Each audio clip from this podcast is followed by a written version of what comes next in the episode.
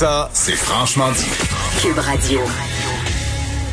Comme à chaque mercredi, on s'entretient avec mon ami l'historien Denis Anger. Salut Denis. Allô Jonathan. Eh bien, Alors, Denis- tu sais pareil, oui. Ben oui, mais en même temps, on sent qu'on évolue. On sent qu'on évolue. La semaine dernière, on parlait uniquement, euh, avec raison, de la crise dans les CHSLD. Maintenant, on commence à parler de déconfinement et on se demande comment tout ça va se passer. Or, c'est quand même pas la première fois qu'on va procéder à des déconfinements. On peut avoir, tiens, tiens, en tête les deux grandes guerres mondiales et on va euh, revisiter ces périodes-là, les périodes de déconfinement qu'on a déjà euh, connues par le passé avec toi. Ben oui, c'est ce qui ressemblait le plus à, la crise qu'on vit, hein, la crise, la crise de 1914, 1918, 1935, 1945. Dans les deux cas, ça a été des épreuves épouvantables pour le Québec, le Canada, l'économie. Vous savez qu'à l'époque, l'économie canadienne, autant en 14 qu'en 39, avait été complètement transformée. C'est-à-dire que là où on produisait des voitures, on produisait des chars d'assaut, on avait une économie de guerre, d'une part. Donc après la fin des deux hostilités, ben, il a fallu reconvertir l'économie. Ça a pris un certain temps de faire que la, euh, les locomotives de Montréal arrêtent de faire des chars d'assaut et recommencent à faire des locomotives, que la General Motors, qui faisait des camions militaires, se remette à faire des voitures. Un. Deux, on avait à composer aussi à quelque chose qu'on vivra pas maintenant. Première guerre mondiale, 60 000 morts. Deuxième guerre mondiale, 45 000 morts. Et il faut pas oublier qu'il y avait plus que ça encore de blessés. Des jeunes hommes, essentiellement, qui rentrent amputés, blessés, handicapés, invalides, choc post-traumatique dans bien des cas. Il a fallu qu'on compose avec ça également. Troisième chose, Eh, ben, il y dis-moi, avait Denis, Denis, sur, sur un 1900. instant, sur, sur- sur cet Oui. élément-là, là, le- est-ce que le nombre de décès était euh, tellement important que ça a eu un impact sur la disponibilité des, des ressources humaines carrément? Là, tu sais, de, est-ce que on, avait un problème de, de, de, de main d'œuvre carrément? Ben, il y avait, on avait commencé à faire travailler les femmes dans les usines en 1914-1918, ce qui Mhm. était nouveau. En 1934-45, beaucoup.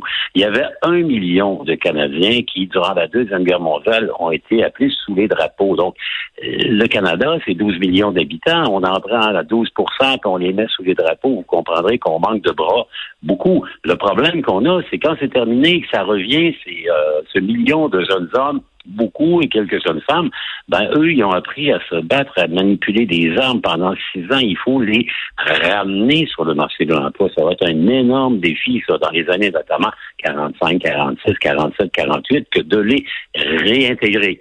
Ce qui va sauver le Canada les deux fois, c'est que après les grandes crises de la première et de la deuxième guerre mondiale, ben il y aura des périodes de prospérité sans précédent. Les années 20, on s'en souviendra, ce sont, on appelle ça des années folles, hein, le, euh, le jazz, euh, les robes qui raccourcissent, les flappers et les femmes. Il y a une période de prospérité qui va durer jusqu'en 1929, la grande crise. Donc, les usines vont se remettre à tourner. 1920, c'est encore pire que maintenant, puisque vous avez non seulement la fin de la guerre, la conversion économique, mais vous avez deux fléaux en termes de maladies. On en a parlé assez régulièrement, Jonathan. La grippe Mhm. espagnole, bien sûr, qui va tuer 50 000 Canadiens. 50 000, c'est beaucoup, ça. Et en plus, il y a la tuberculose. On s'en souvient pas, mais la tuberculose en 1920, c'est un fléau épouvantable. D'ailleurs, ici, dans la région de Québec, on va construire l'hôpital Laval, non pas comme un hôpital pour le cœur et les poumons comme maintenant, mais comme un sanatorium pour les tuberculeux. Donc, il y a ça. En 45, évidemment, il y a pire encore, puisque le Canada se retrouve dans un monde qui est ravagé. L'Europe n'existe plus, l'Allemagne est complètement dévastée, la France est détruite, la Grande-Bretagne est au bout du souffle financier. Donc, euh, et pourtant, après 45, il y aura là encore une période de prospérité.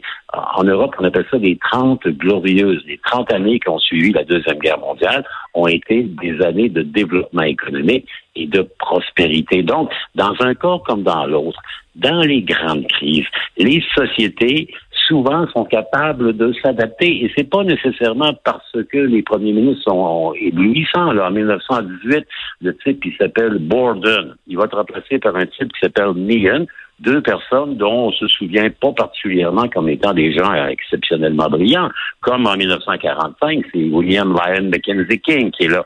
Et Mackenzie King, je vous l'ai raconté une fois ou deux, il avait tendance à s'inspirer de sa mère qui était décédée et de l'opinion de son chien pour ce qui est de faire prendre les mesures qui vont déterminer l'avenir du Canada. Parlant de premier ministre, vous me permettrez de faire une petite sortie et de nous, de nous retirer un peu de la COVID. J'aimerais rappeler qu'on est le 29 avril.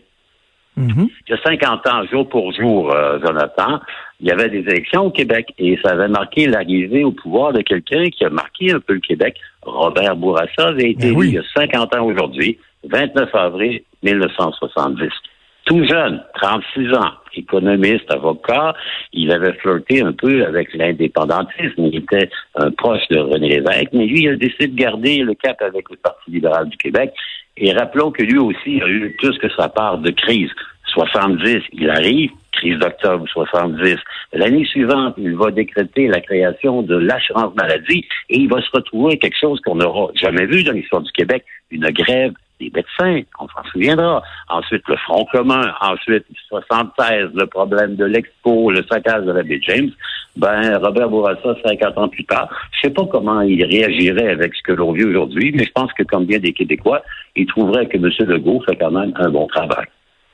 En même temps, tu sais, euh, c'est presque impossible de, de comparer une gestion de crise il y a un demi-siècle euh, alors que euh, les, euh, la réalité a tellement changé. Tu sais, François Legault, en ce moment, n'a pas le choix de faire un point de presse quotidien à 13 heures qui est suivi par 1,5 million de personnes. Les médias en continu, on ne fait que ça, parler de ça. À l'époque, la dynamique était autrement différente. Il n'y avait pas les médias sociaux ah. non plus. C'est fou comment ça a changé. Tout à fait. Regardez, les journaux étaient à 24 heures en retard, c'est ce qu'on produisait pour le lendemain. Il y avait la radio qui jouait un rôle assez important, notamment lors de la crise d'octobre. On s'en souviendra, c'est qu'à Montréal était quasiment direct tout le temps. Mais c'est sûr que les médias sociaux, l'information, l'accès à l'Internet, ça n'existait pas.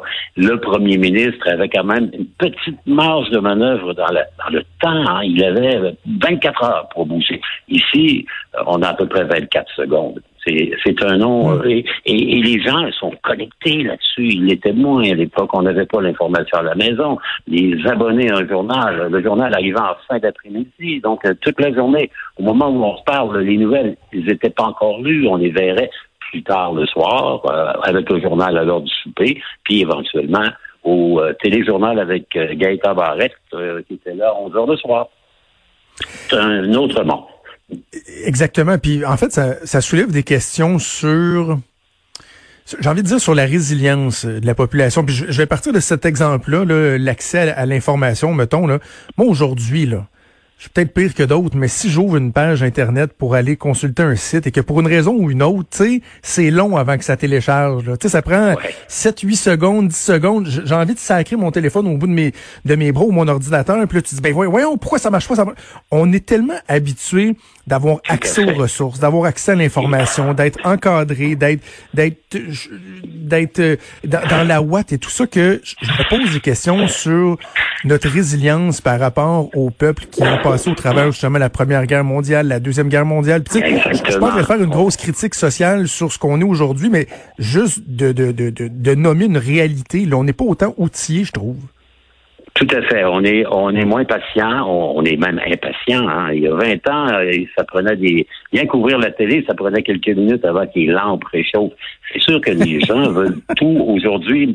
Honnêtement, c'est des trucs avec des lampes cathodiques. Vous allumez ça, puis d'un coup, vous voyez arriver l'Indien.